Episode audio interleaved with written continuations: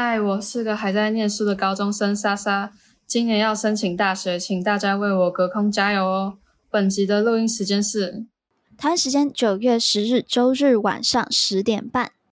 新闻内容可能因为收听时间改变哦，让我们开始吧。US 台湾 Watch，美国台湾观测站，台美关系下一站。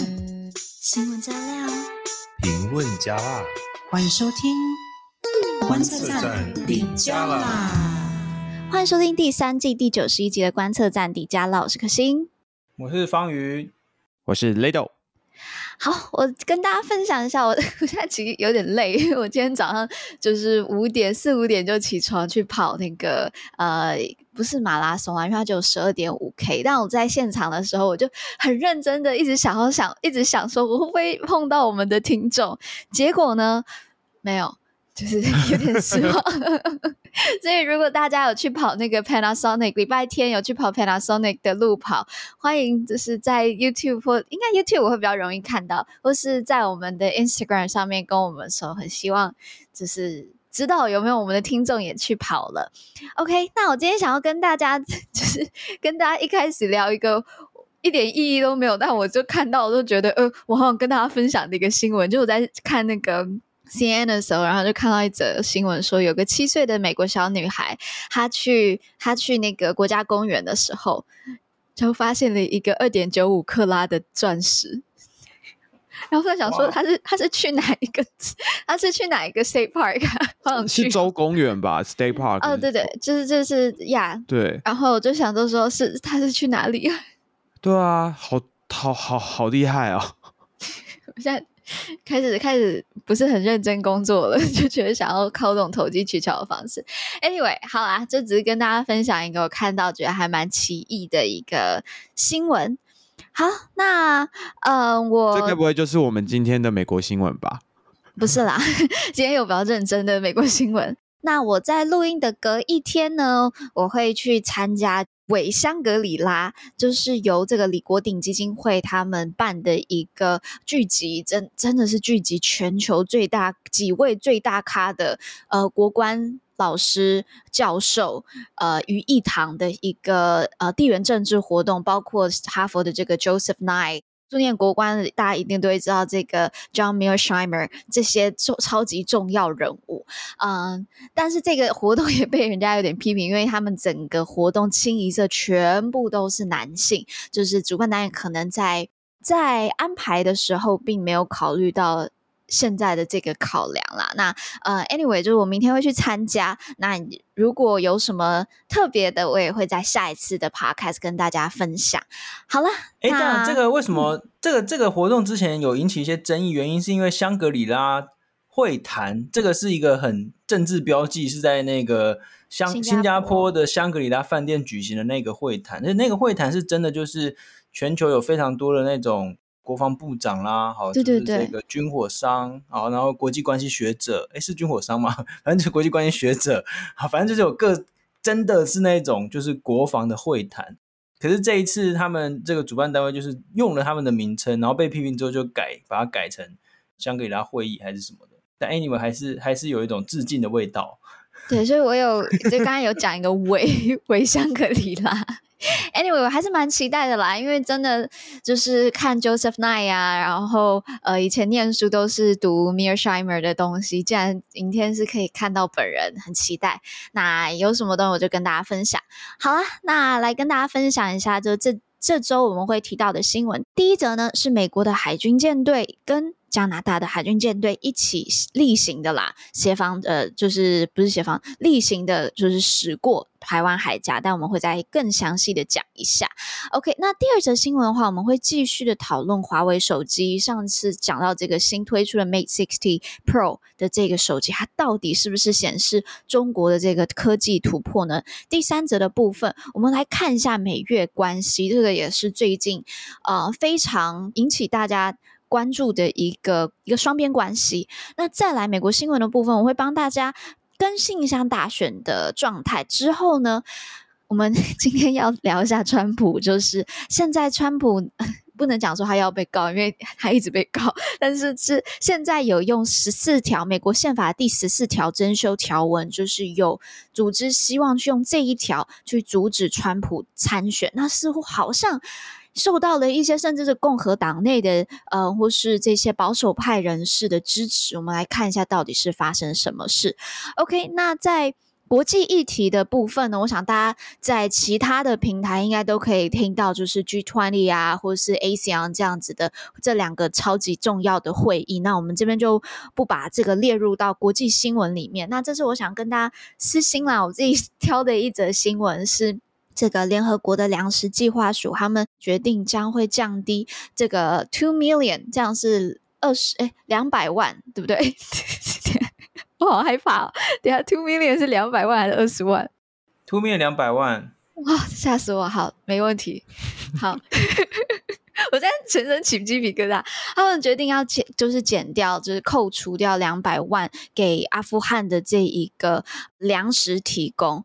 那其实年初的时候，粮食计划署他们就已经裁减了一波了。那现在呢，在阿富汗总共有四千万人，他们的食物是他们并他们的粮食是有有缺乏的。而这个裁减之后呢，就会有就只有三百万的阿富汗人，他们可以得到这一个粮食计划署的这个救。救援，那为什么会要去裁减裁裁减这个提供给呃阿富汗的这个粮食救助？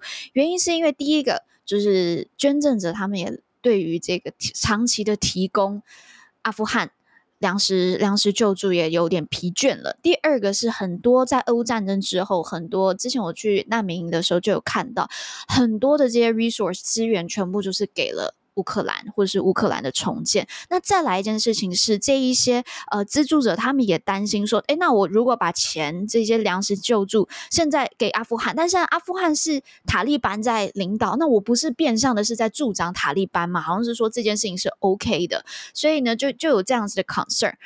嗯、我看到这个新闻的时候，我自己心情是非常的复杂，因为我在其他难民营的时候，其实碰到很多很多就是来自于阿富汗的这个难民。如果今天在裁减这样子的呃粮食计划的话，相信难民可能又会再上升一波。但是我也完完全全能够理解刚才提到的这几个就是考量，就是要要去裁减粮食的粮食救助的考量。所以现在的阿富汗的处境真的是蛮糟的，也希望大家更多的关注。好啦，那就是今天选的这个国际新闻，那我们就进入到我们的新闻环节第一。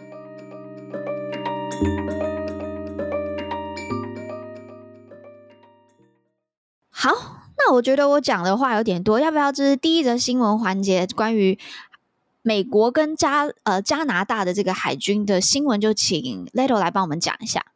对，就是这一个新闻的话呢，就是呃美国第七，就是美国海军的第七舰队就指出，美国海军的这个伯克级飞弹驱逐舰呃拉尔夫强森号和加拿大的海军。哈利法克斯级的这个巡防舰渥太华号，在呃九月九号例行性的通过了台湾海峡，去表明就是美国和盟友还有合作的这些伙伴国家对自由开放的印太地区的这个承诺，就是说要促进整个印太地区的稳定跟就是海域的这个开放性。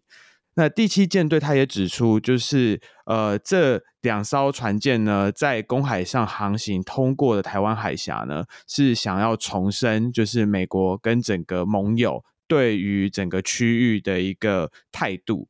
所以就是不晓得，嗯，方宇最近是怎么看？因为其实现在讲到公海或者说印太地区，现在很热的点就是南海嘛。这个其实呃，他们是针对台湾海峡，就是说，呃，因为。中国现在常常哦，就是在讲说，整个台湾海峡都是他们的内海这样子哈。那之前其实也有蛮多这个风波，那可以看到是越来越常出现这种美军跟加拿大一起通过台湾海峡这样的这个状况。上一次呢是在今年六月的时候，那今年六月的时候，那个时候其实还蛮惊险的，因为中国的那个船舰哦。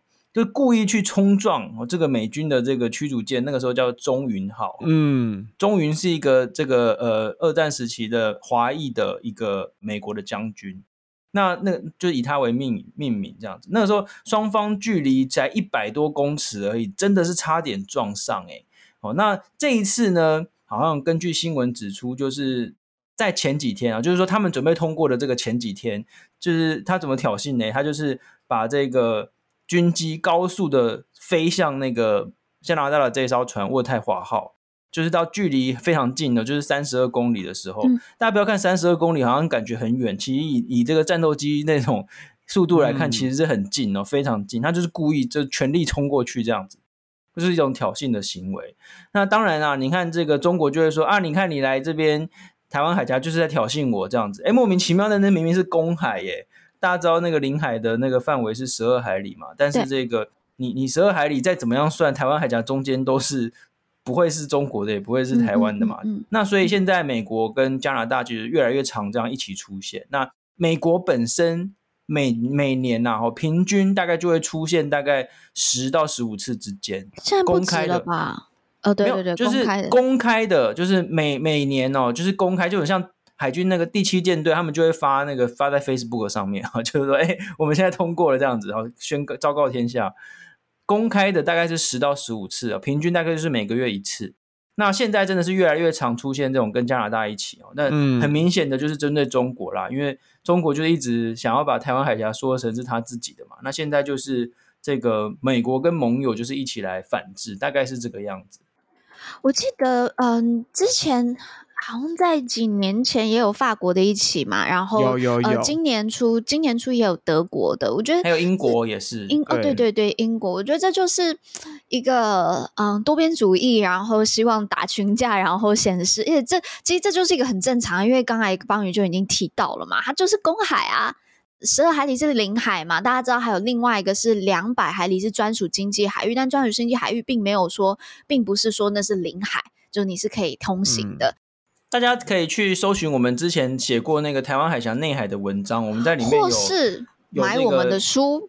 对，我们书里面有一个专章是专门讲南海，就跟大家解释说到底那个海域之间是怎么回事。那现在比较麻烦的是哦，就是中国最近才发布了一个地图，就是它在那个地图里面就 什么都不能少，对，宣称整个南海都是他们的这样。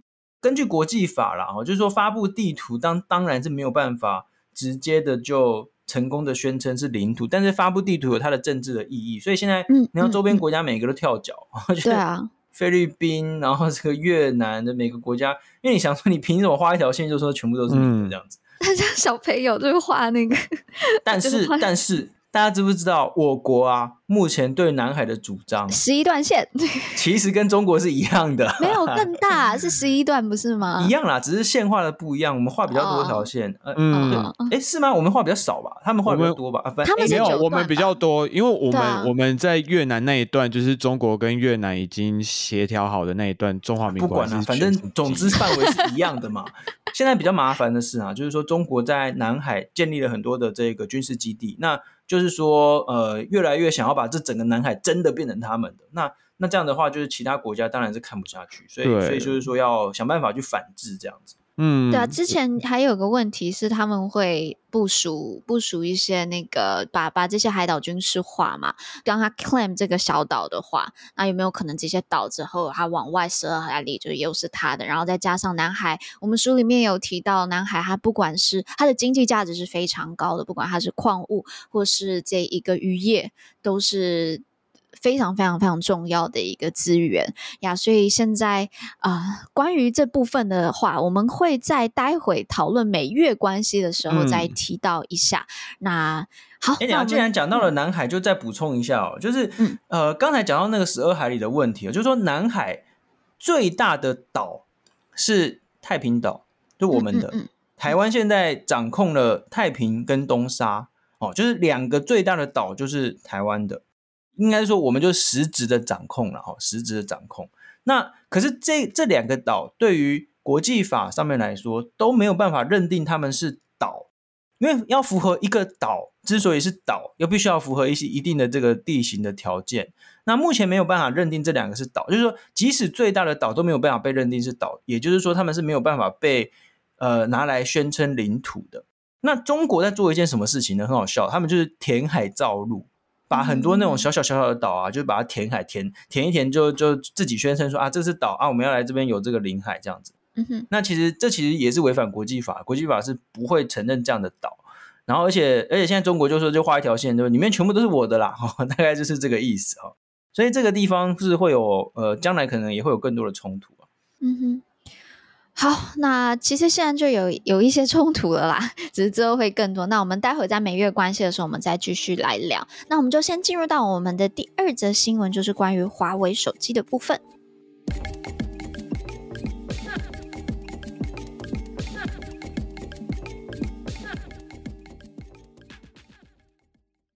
好的，那我们上次有提到了嘛，就是华为推出他们这一个 Mate 60 Pro，我那是这个那个 Mate 60 Pro 出来之后，大家就在想说说，哎呀，是不是表示的象征说中国已经突破了这个美国的呃美国的这些限制，然后透过这一些呃比较低阶的制程，然后制造出哎好像很厉害的这个晶片。但是我们现在因为才刚开卖，然后还还要等待一下，就是这些专家。去拆解这些手机啊，或者甚至一些调查，去了解他们这一些晶片到底是哪来的。所以呢，还有到底真的实测一下这只手机真的有没有像他们讲的这么的猛？OK，所以呃，关于这部分我们还要再观察一下。不过呢，就是可以跟大家再分享几点，就是说这一周呢，中国又开辟了另外一个新的战场，因为他们就规范中国企业的国企的员工，他们是不能使用苹果手机那。不知道 我们有没有一些就是呃投资人，就是因为国呃苹果的这个市值就直接蒸发了两千九百三十六亿美元，那当天的这个股票也真的是大跌，跌到真是吓死人，而且呢这一个。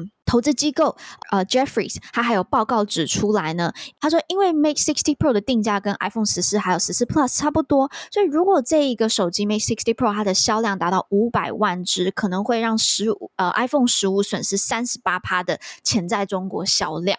所以呢，苹果真的是呃，虽然它不是直接的 involve 在这一个科技战里面，但它真的是身受重伤哦。那我们还是再讲一次，目前到底这一个华为的呃，华为他们这个晶片的技术到底发展突破到了什么程度？我们还有待了解。但我们今天还是在来聊一下其他的、其他的重要的一些指标。那也请 Little 帮我们分享一下呃其他的资讯。嗯，没有错。就是首先的话呢，现在我们要先讲一下，我们没有接业配，然后所以接下来讲的不是要告诉大家说去买这个手机。嗯，首先呢，就是华为官网呢，在上个礼拜又推了两批的这一个，应该说两款的新机，就是刚刚可心提到，就是这个 Mate 60 Pro，然后还是 Plus，然后另外的话还有一款是折叠机的款式，叫做 Mate X 五。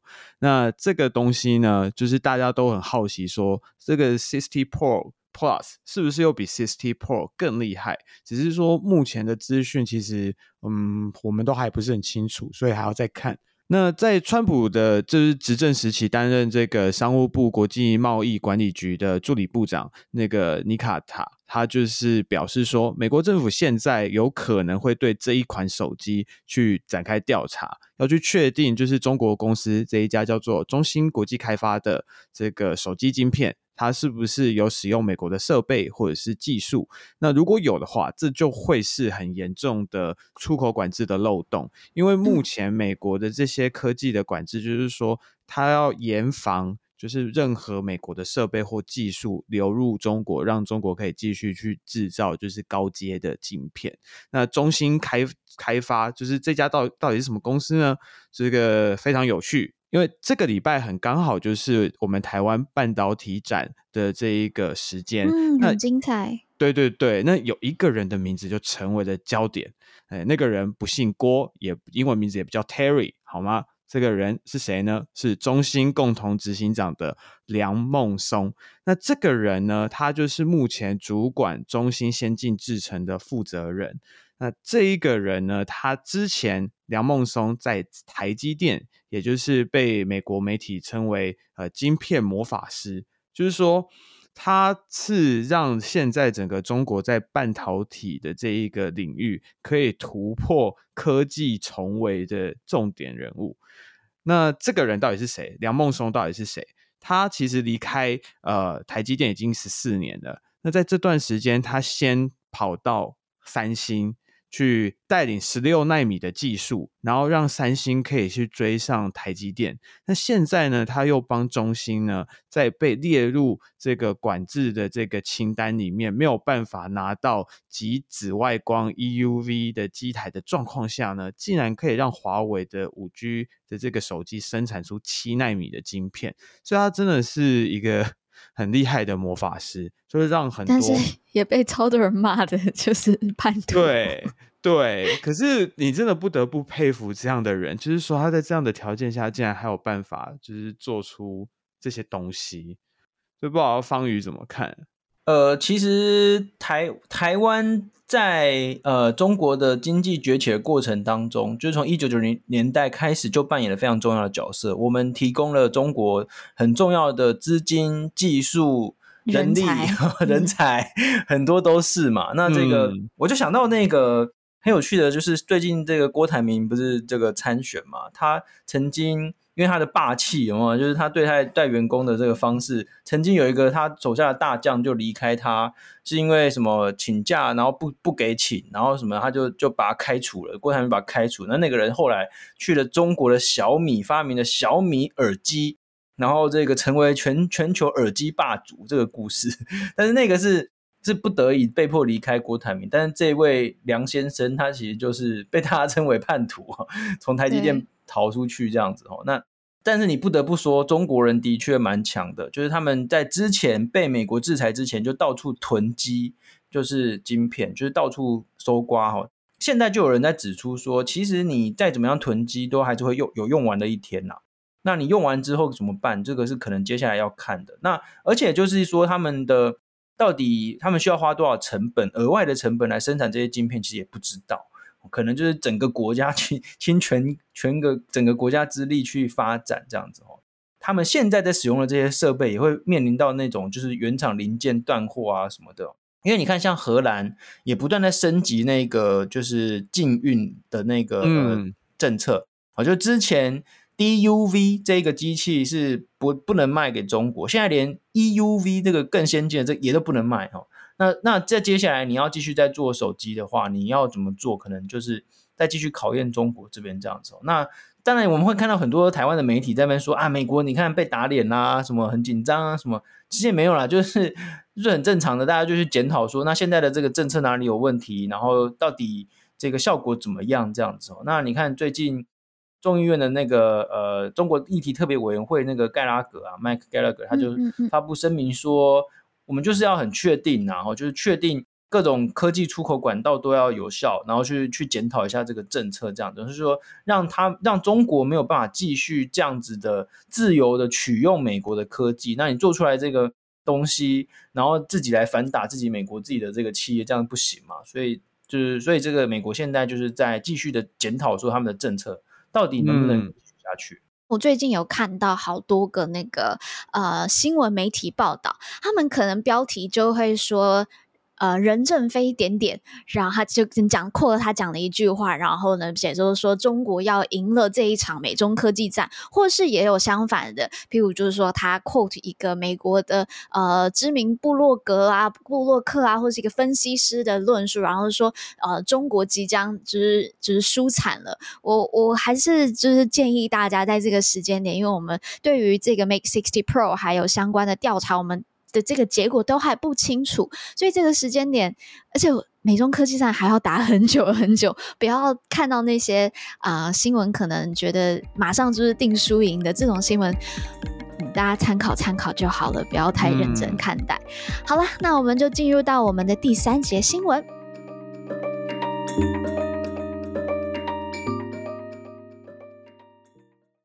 OK，那就在我们录音的这一个时候呢，这个假日，美国总统拜登他呢访问越南，那也受到了这个中共总书记阮富中的欢迎。那两个人呢，即将就是他们不是即将，就是他们呢前往中共啦，是越共总书记。我刚才讲越，我刚才讲中共吗？对呀、啊，我是真的累了。我们没有没有，我们我们平常这个其实可以不用剪掉啊，我觉得好有趣哦，就是一个，因为因为我们平常都在讲中共中共中共，但其实我们今天是要讲。我们今天是要讲越共，越共，我完全没有想到。好，我那那我就继续讲了，就这个就留下来，然后不剪了。好啦，那就是拜登跟这一个月供总书记阮富中，他们两个也去到了这一个总部，月供的总部，他们去进行会谈。那呃，他们有发表一些公开的谈话。那这一次的这一个访问呢，其实非常的重要，就是非常非常多的学者都提到，就是说两国即将要宣布，就是把彼此列为这个战略伙伴 （strategic partnership）。那我们等下会来解释一下这个 strategic partnership 到底是什么意思。那先请 Leto 再帮我们补充一下这整趟国，这算国事访问吧？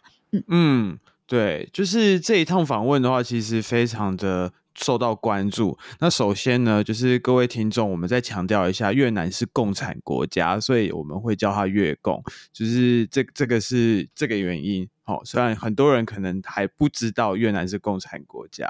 好，那在今年就是四月份的时候，其实美国的国务卿布林肯他就已经访问过越南了，然后他在那个时候也和越南的总理就是范明政，还有越共的总书记刚刚说的这个阮富仲。的这个先生他们见面，四月份的时候，布林肯就已经为拜登的这一个国事访问做了一个暖身啊。那在这个时间点呢，为什么是在九月十号的这个时间点访问越南呢？大家就是也在一直议论纷纷啊。那首先，其实大家归列出几个原因，第一个就是美国现在是想要把供应链从中国移出去。那第二个是中国和越南之间其实有一些领土的争议，那所以呢，这个刚才我们前面说到的这个中国的这个南海的地图，然后让很多邻近国家都很生气，越南是其中一个。那尤其就是我们之前有提到《芭比》这个电影，好引发的就是美国跟日本之间的一个争执嘛。但是《芭比》的这个电影里面。就是有一个地图，其实也惹怒了越南，所以导致禁播。那这个地图的部分，就是跟呃这一个中印的领土争议是有关的。那所以呢，就是美国中越领土，对不对？对对对，我刚刚讲成什么了？还是我听听成中印？没错。对不起，大家对越南都很不熟哦。我们都太常讲中国跟印度关系不好，所以对，好不好意思，是中越的，就是领土的问题。OK，那我们再回来，就是说，呃，那美国跟越南其实都很努力的在抗衡北京在亚洲整个军事还有外交影响力的扩张，所以在这一点上面是有共同利益的。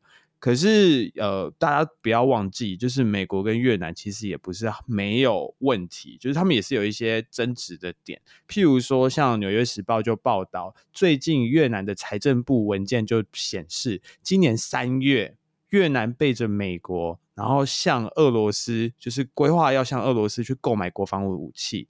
然后这个武器呢，它要怎么样去支付呢？它是要计划透过，就是越南和俄罗斯在这个西伯利亚的油气联合企业，就是去秘密的支付这个军购费用。嗯，所以等于是用非常隐约、用隐晦的方式，要回避掉就是对俄罗斯的这些制裁。然后，所以这个文件其实已经获得就是越南现任跟前任的这些官员证实，就是说有这些事情。所以，呃，对美国来讲，这个就有点尴尬，因为你现在在俄乌的在这个战争里面，你就是一直强调俄罗斯必须接受制裁，可是你这时候跟越南合作，你要睁一只眼闭一只眼，这个部分其实是很很不好交代的啦。他们现在就没有交代，然 后那那这是目前的状态啦。那就是像刚就是刚才呃 Leto 提到这件事情嘛，这个呃其实问呃现在在至少在呃 New York Times 上面讲吵的还蛮大的啦。那我们也可以看一下这一则新闻之后如何去发酵。但目前呢，看起来美国跟越南还是要朝这个 strategic partnership，刚才提到这个战略伙伴。那什么叫做战略伙伴？那大家就要了解到说，在这个越南的外交关系上面，他们分成三级，最高的叫做 comprehensive strategic partnership，是全面的战略伙伴。第二高的就刚才提到这个战略伙伴 strategic partnership。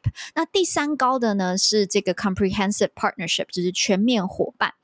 OK，那嗯，那在河内跟这个 DC，他们在一九九五年的时候，因为大家知道他们之前打这个越战嘛，那在一九九五年的时候，慢慢这个双方的关系就正常化了。那在二零一三年的时候，那时候是奥巴马的时期，他就把它提升为这一个刚才讲到的第三级，就是第三高的，就是全面伙伴关系。今年呢，是这个全面伙伴关系已经来到了第十年，那也是。一个是蛮重要的一个周年时间啦。OK，那其实大家会讲到，那现在他们就是决定要可能会把这一个呃伙这个伙伴关系再往上提升一阶到这一个呃 strategic 呃 strategic partnership 战略伙伴。OK，但是大家就有可能就要想一下，诶，那那。美国现在可能提升到第二级嘛？那第一级的有谁呢？第一级的有中国、俄罗斯跟印度。那中国在二零零八年的时候就呃跟越南达到这个最高层级的 Comprehensive Strategic Partnership。呃，不过大家也现在要看一下哦，就这几年有。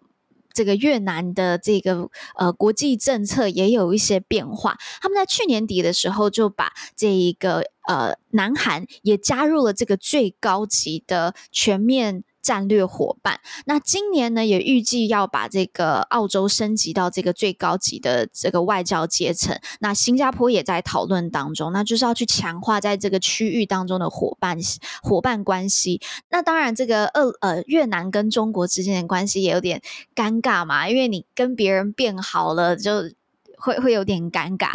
OK，那呃我我其实想要来跟大家讨论一下，因为我们每一次。讲到东南亚，我们都会讲说他们的这一个呃，我战略方向就是避险 （hedging），而且他们常会有一种概念，就是经济靠中国，军事靠美国。可不可以先请方宇帮我们解释一下这个东南亚的外交策略？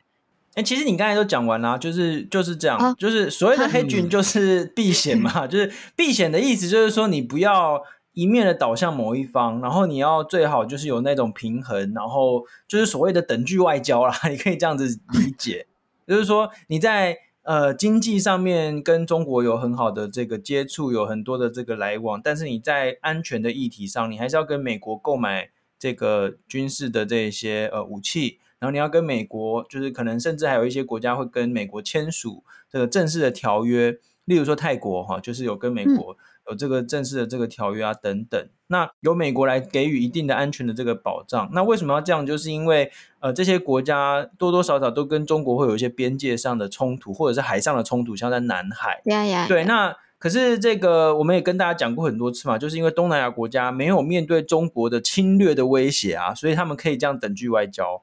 就是他们可以，哎，好像维持两面讨好的那种关系这样子哦。那台湾是没有这种条件的，因为中国就是要侵略台湾，这是台湾跟世界上所有的国家最不一样的地方。那现在越南，嗯、你看，他以前就是等于是把中国、俄国这些国家调在最高级的这个层级，可是现在越来越多国家，它一直在往上提、往上提。那当然相对来说，就是跟中国、跟俄国的关系没有到这么的一面倒了。嗯，现在就是有一些美国的媒体啊，为什么，就是说拜登现在有一个，就是在好像是 Political 吧，他就直接说拜登是一个越南的豪赌，我觉得说要把整个在东南亚的这一个最重要的重心放在越南，就是等于是要跟越南合作去牵制中国。那越南是有这个条件存在，因为大家知道在呃美国开始发起贸易战之后，从中国离开的这些厂商最多的就是到越南。然后再来一次到台湾，我就是说从中国逃离，也就是也不是逃离啊，就是说要不要把鸡蛋放在同一个篮子里嘛？然后就是说大家觉得要开始把一些生产线撤出来这样子。嗯、那越南是受益最多的国家。嗯、那当然，如果你是假设现在设设身处地想看，如果你是一个今天越南的这个领导者，如果有一大堆厂商要冲过来你的国家，要跟来这边投资。哎，拜托，欢迎都来不及了。对，当然，当然要跟美国赶快打好关系，赶快把这些人收过来再说了。哦，那这一次这个拜登去的这个同时，有好多的科技大厂都跟着去。那当然就是着眼于要去看越南的这些投资的环境，看适不适合把中国的这些生产线然后移动一些到越南这样子。嗯，啊，这个大概就是这整个背景这样子。嗯哼，对。就是，然后我也补充一下，就是其实刚刚可心说到，到底这些东南亚国家是怎么看待美国跟中国的？的确，就是整体而言是所谓的避险策略。可是，呃，其实如果你仔细看的话呢，东南亚国家它又可以根据就是它的分布，譬如说它到底是海岛为主的国家，还是说是陆地型的国家，他们的态度又会有一些差异。然后再来的话，再更细一点的话，就是离中国越近的，他的态度又跟离中国越远的不一样。譬如说，菲律宾跟印尼一样，都是海，就是等于海岛国家，被归类为就是海洋东南亚这个区块的国家。可是他们呃，整体上来说，原本对于中国的态度是比较。偏向说哦，我们去呃跟中国更靠近，更多合作，因为可以有经济的利益。可是自从呃这个中国开始强调它在南海的，就是这些立场跟态度越来越强势之后。大家要记得，就是中国不是从以前就一直这么强势，而是到了就是零八年之后，越来越开始去强调这里。不然原本其实他都只是主张，但是他没有用一些很强硬的手段。那在那之前的话，其实菲律宾等等的，就是印尼这些国家都还跟中国还算就是没有什么太大的问题。可是就是因为这样，所以菲律宾跟印尼相较。起来就开始发生一些变化，就是菲律宾越变得越来越呃，譬如说要去亲近美国或澳洲跟日本，要去抗衡中国的影响力，甚至最近不是说在菲律宾最北端，就是最在靠近台湾的地方，可能要建那个新的军事港口嘛，嗯嗯嗯嗯，这些都是很明显的转变。那另外一方面的话，像越南其实是。我觉得就是呃，方宇刚刚说的，就是台湾是全世界唯一一个就是面对中国直接说要侵略的国家。那谁可以跟我们分享这个感觉呢？有可能就是越南，因为越南曾经跟中国发生过战争，还有越南其实在中。历史上很长，就是被中国侵略。就是我们自己，呃，从如果学这个中华史观，就是大中国的史观的话，会觉得哦，越南曾经是中国的一部分等等。可是对于越南人的立场来说，他们会觉得那是他们被中国就是侵占或是被欺欺负的时期。所以其实越南人普遍对中国的这个情感是复杂的。一方面，一样是共产国家，他有。从那边获得资源，可是从历史的情感上来说，他们又不是那么很喜欢中国人。呃，对，所以，所以其实是呃蛮不一样的。那这个是整个东南亚它的状况，就是大家可以从这些脉络去了解。嗯，那我我觉得他他其实这样讲，我觉得蛮有趣的，因为刚才呃，Leto 讲的是中越之间的这个复杂关系嘛。那我想大家也都绝对知道，就是美越之间的这个复杂也是非常非常复杂，包括他们打了这个越战是在五十年，呃，已经结刚结束五十年嘛。所以这个我相信他们对这两个国家，中国跟美国之间，呃，都是有非常复复杂的这个感受的。那。我觉得讲回到这一次拜登的访问，然后以及说他们现在要把这个呃美国的美国的外交层级往上再推到第二层，我觉得这个并不是代表说可能呃大家可能会。很快推论说，诶，那现在是不是那个越南要选美国这一边站啦？然后可能就是受不了中国了？我觉得并没有，就是这个不代表说这个越南还要放弃这个 hedging 避险的这一个呃策略，而是呃我很喜欢。这个新加坡的一个智库学者他提到的，他说这是在向北京传达一个讯息，就是你如果再继续把我推得这么远，那我会至少会跟美国，我会请美国来帮忙去保护我自己的国家利益。所以他并不是说，他有点像是用这个美国的跟美国的美越关系去制衡中中国的这一个呃行为。那当然，这个行为也包括我们刚刚提到的这一个在南海呃。顺带一提，我们刚才提的一直讲南海，南海就是在讲南中国海，但从越南的角度而言，那不在它的南边，那在它的东边，所以他们称之为东海。Anyway，把越南就是推走的这一个行为，也包括中国在他们的东海所做的这一些军事行动或扩张的行动。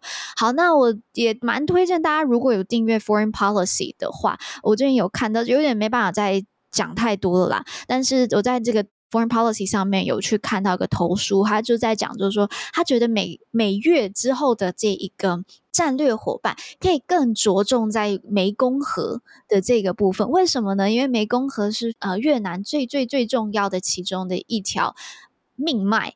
那这个包括他们的航运啊，包括他们的这一个呃生计等等的很多都会需要仰赖湄公河。但是呢，呃中因为湄公河的这个。的上游是在中国，而这个湄公河呢，其实也是中越中越之间起起疙瘩的一个很重要的原因，因为中国有点掌握了上游的这个资源，导致下游的越南他们的资源是呃受到侵害的呀，所以他就提到，那内容有点复杂，我就不在这边赘述，但蛮推荐大家看的。那我觉得这个这部分的合作，或许也是我们之后可以去更多嗯、呃、去关注的。对，就是这个，其实印度也是一样，就是那些河流的上游都在中国那边。好，那美越关系的部分呢，我们就先讲到这里。那我们就进入到我们的美国新闻。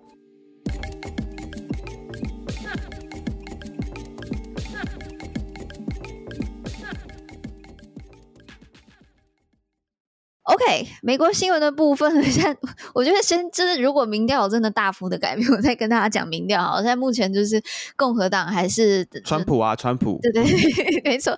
但我想要跟大家分享一个我看到了还蛮有趣的一个事件，就是啊、呃，在。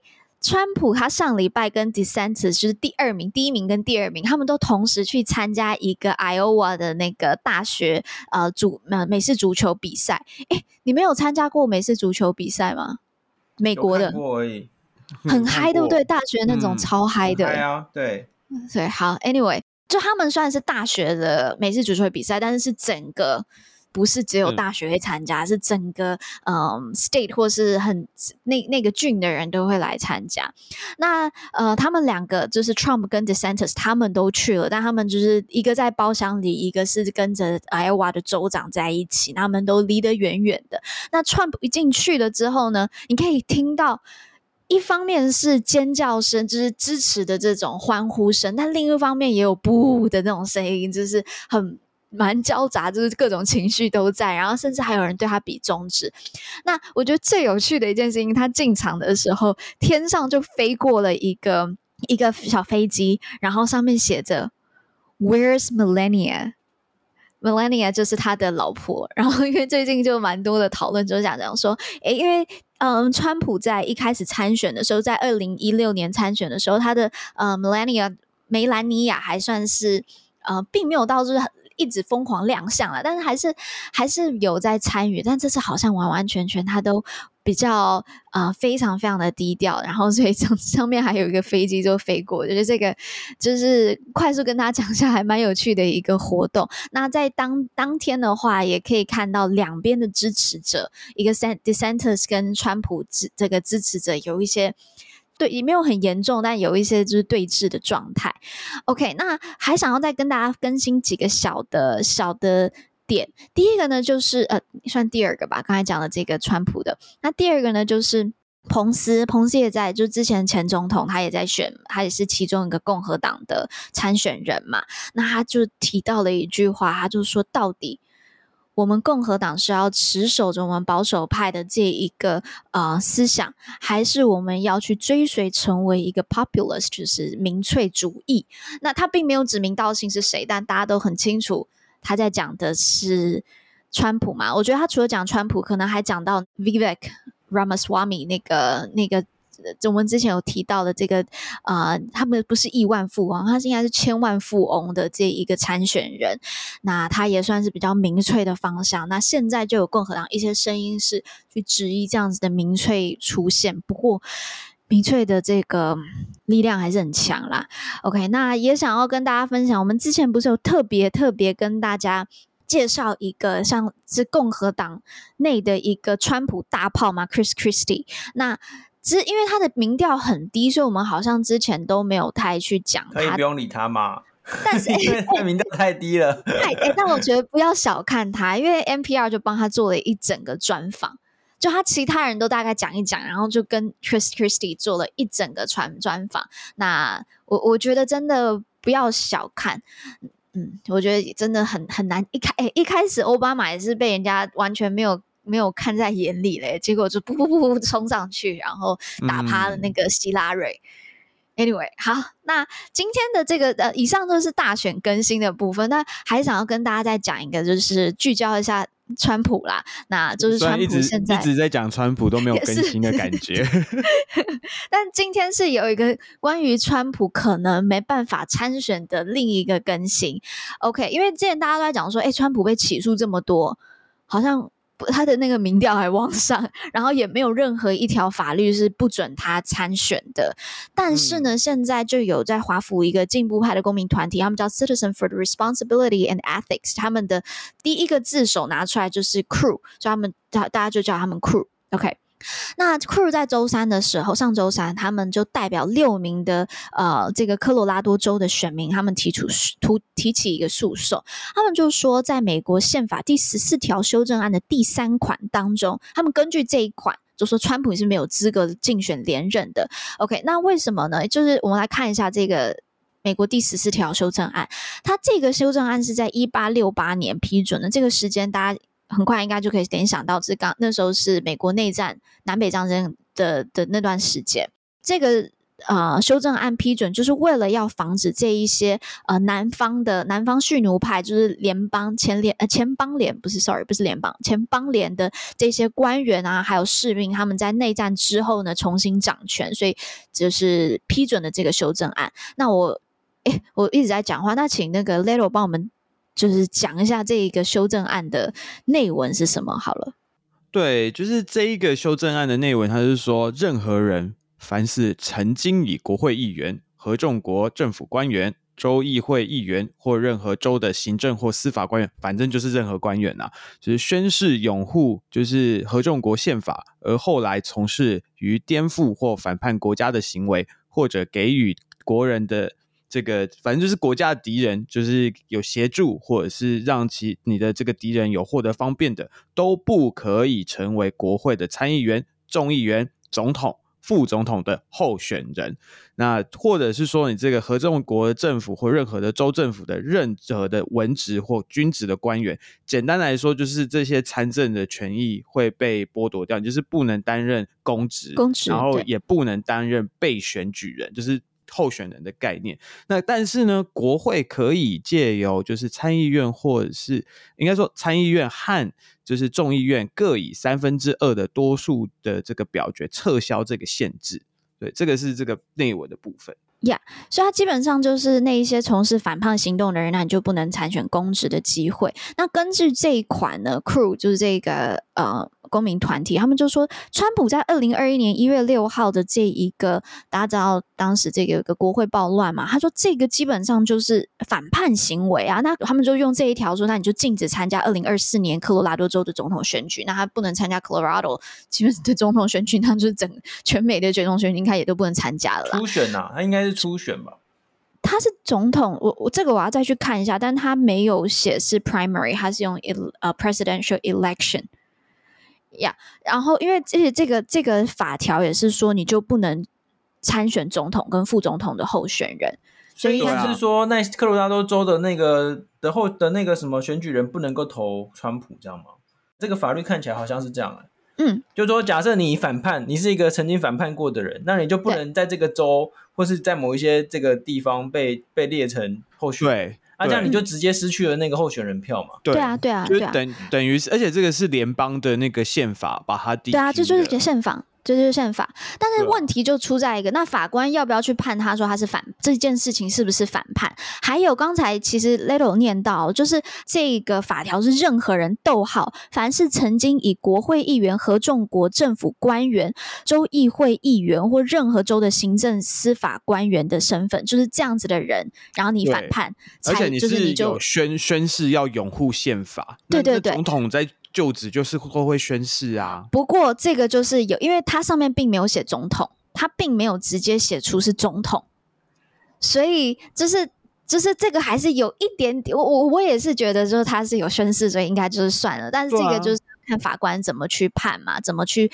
解释。那川普本人他在出 Social 就他自己的社群媒体上面，他就说啊，所有的法律学者都同意说十四条修正案不适用这二零二四年的总统选举啦。然后说这个就是一些激进的主义共产党人，还有马克思呃那个 fascism 这些。啊、法西斯主义者他们为了再次偷窃选举而使用的伎俩。